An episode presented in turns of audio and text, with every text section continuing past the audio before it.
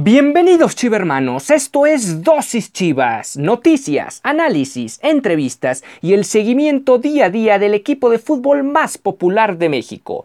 Yo soy Ricardo Romano Corona y diariamente inyectaré tu dosis Chivas. No olvides que puedes sintonizar nuevos episodios de lunes a viernes a través de Spotify, Anchor FM, Apple Podcast, Breaker, Google Podcast y Radio Public. Y sin más que agregar, comenzamos.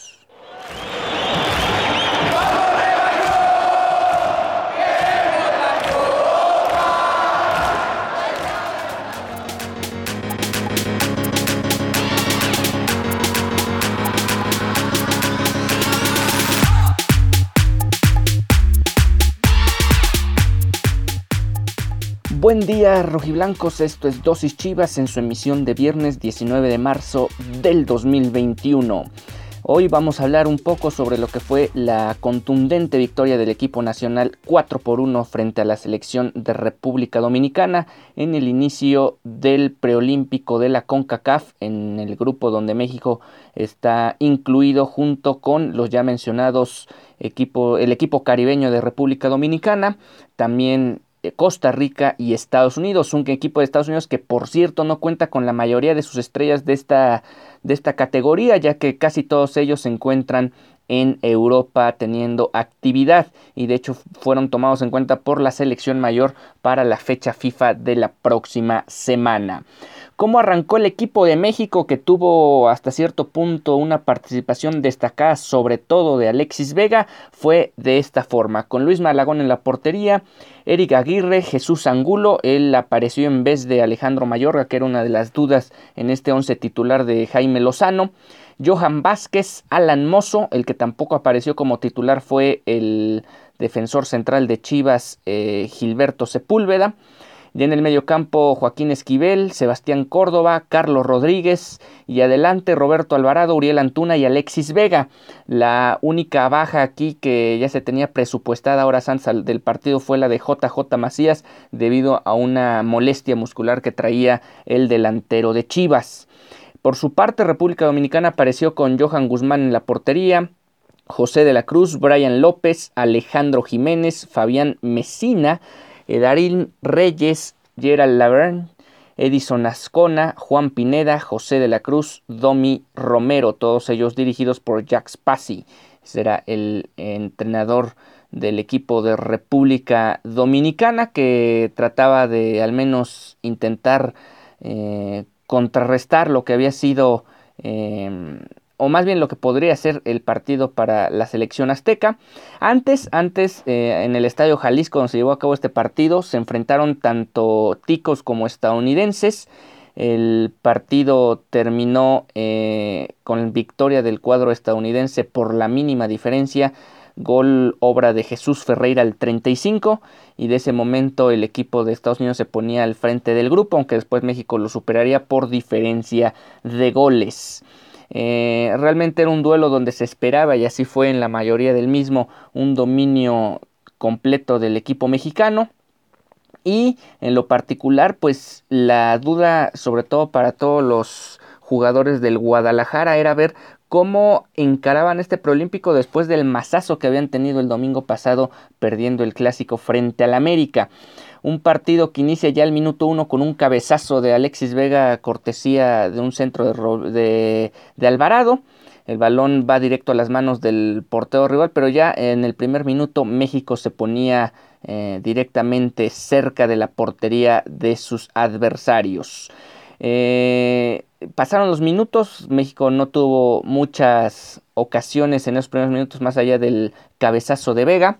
Después vino ya al 10 una jugada de peligro, desborde de Antuna por el costado derecho, taconazo que le había precedido de Alexis Vega, el extremo de Chivas llegó a línea de fondo, mandó un centro, llegó eh, Sebastián Córdoba que suele llegar por sorpresa vacío y sin marca al área rival sin embargo, su remate no tuvo dirección de gol y se perdió México su primera oportunidad más clara del partido.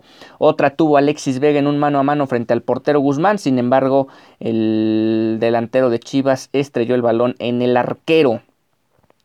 Eh, después al 13 una tajada de Johan Guzmán, después de un cabezazo de Johan Vázquez en un tiro de esquina y seguían las llegadas de México.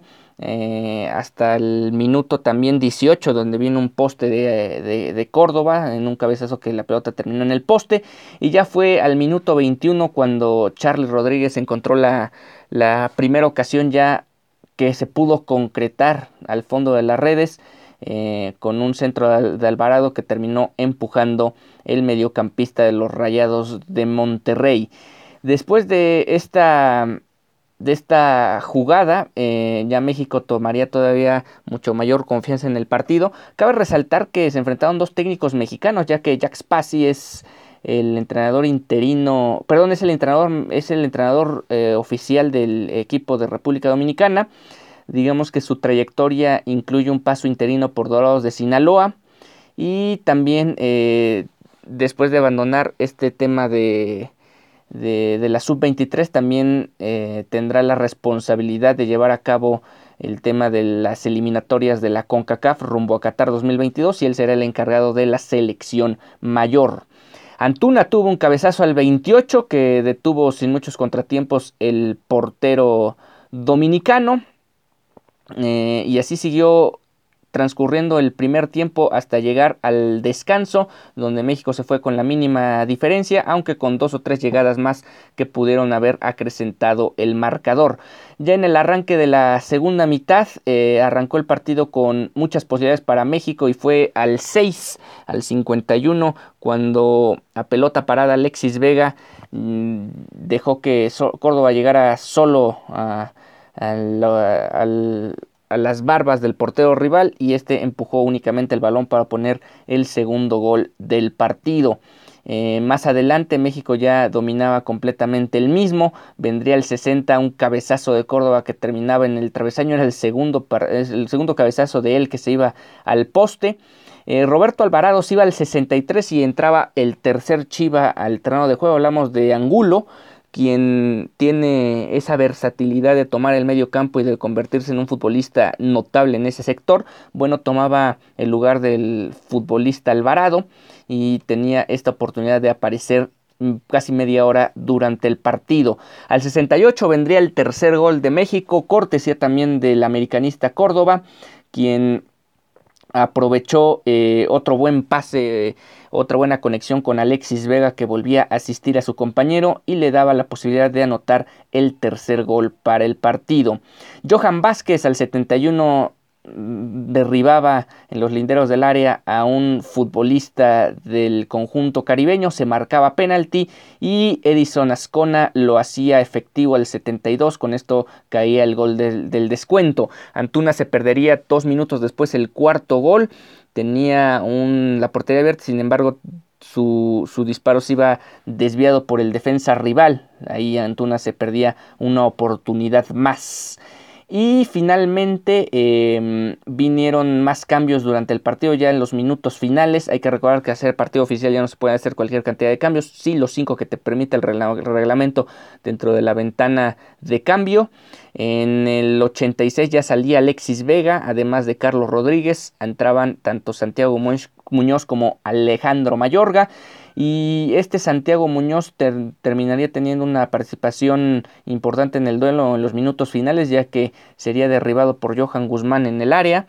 Y con esto vendría un penalti a favor de México, que el, que el americanista Córdoba terminaría por decretar su hat-trick. Y con esto la victoria final de México 4 por 1 frente a República Dominicana. El próximo duelo será el domingo el domingo este partido ya se llevará a cabo en el Estadio Akron a las 7.30 de la noche y Costa Rica será el rival en turno. Veremos si para esta oportunidad ya regresa JJ Macías a la titularidad o más bien toma la titularidad de este cuadro olímpico, preolímpico y eh, también ver si Alejandro Mayorga se termina ganando un puesto como titular. Al final solo tuvo escasos 5 minutos al final del partido para formar parte del mismo. Lo mismo que el Canelo Angulo, que tuvo casi media hora de juego.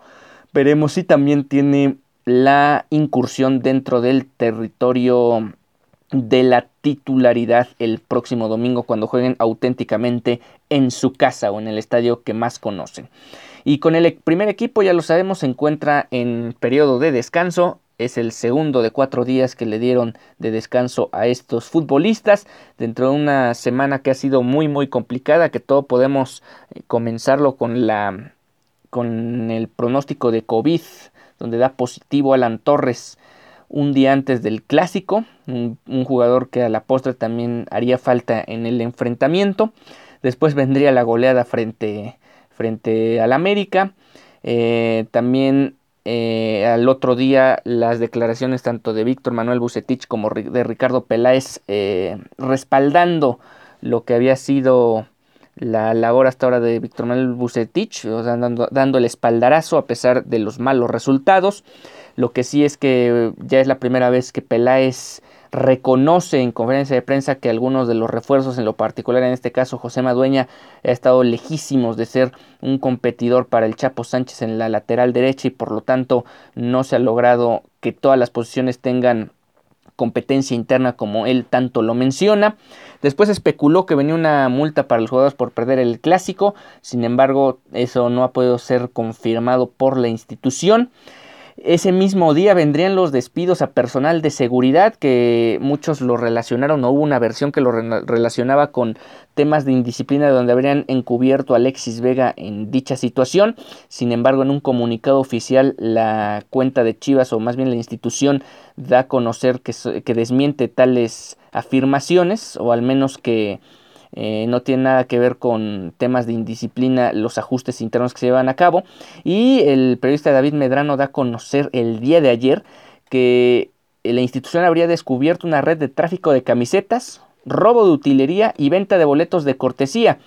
Por ello, eh, esa sería la razón por, los, por lo cual se dieron despidos en el personal de seguridad y la directiva ha iniciado investigación y podría haber más despidos por personal del staff por estar, digamos, lucrando de forma ilegal con material de la institución. Eh, tenían, menciona David Medrano, que tendrían mucha injerencia esta gente de seguridad en el, o, poder en el, con el departamento de utilería y, e incluso tendrían hasta empleados que no pertenecían al club y que ellos habrían contratado para lograr este tráfico de, de, pues de, de, material de utilería e incluso la venta de boletos de cortesía, que como lo sabemos es un delito estar vendiendo lo que te están regalando a priori la institución como tal. Pues ahí está la situación, la dura semana que ha habido Chivas y yo creo que lo mejor es que sí les hayan dado el tema de descanso. Claro, no van a faltar si es que los futbolistas no tienen algo de cuidado, algunas fotos de paparaxis que terminen evidenciándolos en sus temas de descanso, pero bueno, eso ya será cuestión que lo hablaremos la próxima semana. Y ya para cerrar la emisión del día de hoy hay que hablar sobre el punto que sacó el equipo del Tapatío en Sonora frente a los Cimarrones, esto dentro de la liga de expansión. Con este punto el equipo jalisciense se coloca en la parte más alta de la tabla general. Y el equipo de Alberto Coyote salió al terreno de juego con el siguiente 11. Raúl Rangel en la portería, Carlos Villanueva, Diego Campillo, Luis Olivas, quien se fue amonestado al 45, Michel Benítez, Ángel López, Oscar Macías, Alejandro Organista, quien salió al 68 por Michael Pérez, Said Muñoz, quien salió al 87 por David González, Ronaldo Cisneros, que ya buena parte de la afición está pidiendo que regrese al primer equipo y se integre a los trabajos de, Víctor Manuel Bucetich, ya que está teniendo una participación destacada en, este, en, esta categoría, pues veremos si lo toman en cuenta ya para el partido frente a Santos. Edson Torres culminó ese 11 titular. Por cierto, Edson Torres salió por Davon Magaña al 79. El primer gol del partido precisamente fue al 39 por parte del equipo del Tapatío en el estadio Héroe de Narcosari. Este fue cortesía de Oscar Macías. El equipo de Cimarrones empataría el duelo ya en la segunda mitad eh, vía Brian García al 63. Un equipo del Tapatío que no solo es el líder de la competencia, sino realmente se está viendo afianzado y con compromiso de competirle de igual a igual a cualquiera de esta, de esta Liga de Plata y con la posibilidad de meterse a una fase final y pelear por el campeonato, que al final cualquier equipo deportivo tendría al menos en una normalidad, una situación normal como objetivo final ir a pelear por el campeonato, pues el equipo de Alberto Coyote lo está haciendo muy bien de cara a lo que va a ser la, fase final que ya se aproxima. Hay que recordar que es una liga de 16 equipos. Eh, ya van 10 partidos, le quedan únicamente 6 enfrentamientos a los equipos de, esta, de la liga de expansión. Veremos cómo avanza la situación. El tapatío ya prácticamente estaría clasificado, tiene 19 puntos. Tendría que sumar por ahí tal vez una victoria más y en el peor de los casos clasificar como octavo de la competencia. Aunque hay que recordar que aquí también hay un repechaje medio extraño donde clasifican muchos equipos. Aquí lo que tendría que buscar el equipo del Tapatío es quedar en las primeras plazas y evitar las rondas previas y ya instalarse en instancias finales para competir por el torneo Guardianes 2021. Con esto estamos llegando al final de esta emisión de Dosis Chivas. Nos encontramos mañana con más para todos ustedes. Perdón, nos encontramos el lunes 22 de marzo con más para todos ustedes. Eh, repasaremos lo que haya sido la participación de los rojiblancos en el partido del domingo frente a Costa Rica. Eh, al ser una fecha FIFA la próxima semana también nos meteremos de lleno a lo que acontezca con el equipo del Guadalajara que tendrá estas dos semanas de preparación rumbo al partido frente a Santos, además de lo que acontezca tanto con el Tapatío como con las subs y Chivas femenil.